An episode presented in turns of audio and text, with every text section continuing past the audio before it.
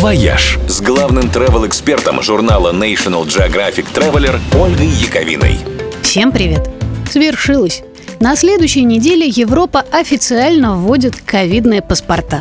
В том или ином виде их уже запустили многие страны, а теперь вот начинают официально работать общие. Они будут выдаваться в двух форматах – в бумажном и в цифровом паспорт будет вноситься вся информация о прививках, о перенесенных заболеваниях и об анализах на антитела.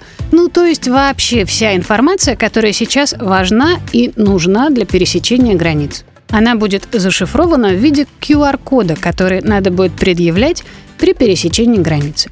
Паспорта эти будут выдаваться на год и бесплатно для всех, кто привился любой одобренной в ЕС вакциной, в том числе и нерезидентам а с обладателей паспортов будут сняты все ограничения на передвижение внутри ЕС. Им не надо будет запираться на карантин, сдавать бесконечные ПЦР-тесты, можно будет без ограничений посещать заведения и мероприятия, в общем, жить нормальной жизнью.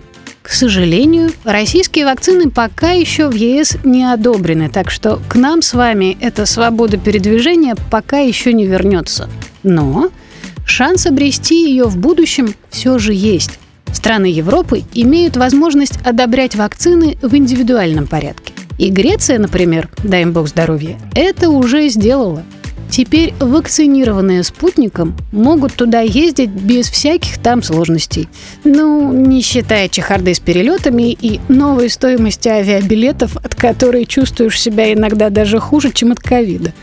Испания тоже всячески лоббирует скорейшее одобрение российской вакцины. Так что будем надеяться, скоро все откроется, по крайней мере для тех, кто привился. «Вояж» – радио 7 на семи холмах –